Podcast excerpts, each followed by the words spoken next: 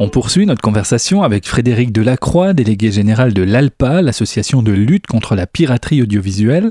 Alors on a bien compris que euh, vous êtes parvenu à bloquer un certain nombre de sites pirates et à les déréférencer, mais est-ce qu'on peut imaginer aussi que vous vous attaquiez aux utilisateurs?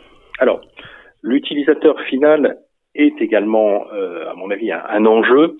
Euh, pour cela, il y a euh, la mise en place de la, ce qu'on appelle la réponse graduée avec la, la Adopi qui envoie des, des, messages aux internautes après leur détection euh, par les organismes comme l'ALPA ou la musique. Malheureusement, le, le, système n'a pas, je dirais, obtenu les résultats escomptés puisqu'il date quand même de, de 2010, ouais. puisque l'autorité administrative n'est pas en mesure de poursuivre l'internaute final elle-même.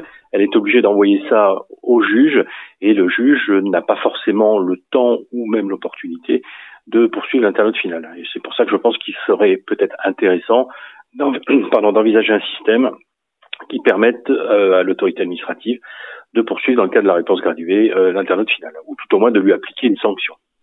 Alors, vous l'avez dit, hein, Frédéric Delacroix, le, le, piratage a diminué sur les contenus euh, audiovisuels. C'est le cas pour les films et c'est surtout le cas également pour la musique, notamment depuis l'apparition euh, de, euh, de Deezer, de Spotify. Donc, des, euh, des propositions à, à, bas coût qui nous permettent d'avoir finalement toute la musique. Est-ce que la solution pour lutter contre le piratage, c'est pas ça? C'est d'avoir des, des, offres légales à, à des coûts raisonnables Alors, je ne suis pas habilité à parler pour le domaine de la musique que je ne représente pas.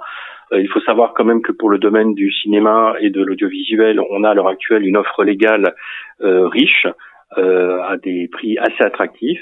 Et toutes les actions contre les sites pirates, c'est-à-dire la, la, baisse de l'audience pirate, a profité aux offres légales qui ont cru de manière opposée à la décroissance de l'audience pirate.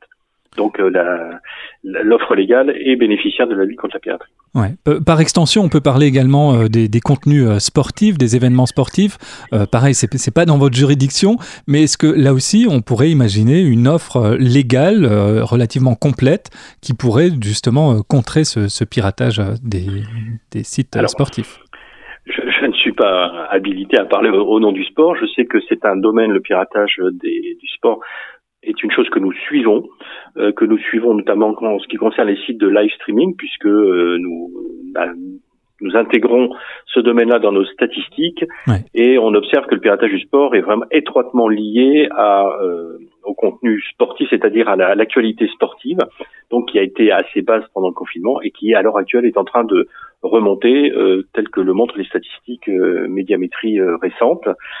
Euh, la lutte contre le sport, euh, à mon avis, il est tout à fait envisageable d'utiliser les mêmes outils juridiques euh, que nous utilisons nous pour les, sites pirates classiques, puisque on est sous une forme un peu différente certes, mais c'est le moyen de, lutter est identique. Ouais, donc ce que vous dites, c'est que les, vos, outils finalement de lutte contre le piratage audiovisuel peuvent se décliner sur, sur d'autres types de piratage il pourrait se décliner sous d'autres types de piratage en l'ajustant bien évidemment. Ouais. Il y a aussi il y a aussi un autre domaine que je trouve on a que, que l'on pense à tort être dédié au piratage des contenus sportifs, c'est ce qu'on appelle nous l'IPTV. Mm -hmm. Donc la télé, euh, l'accès à de, de, la télé sur Internet moyennant un abonnement, mais un accès illégal.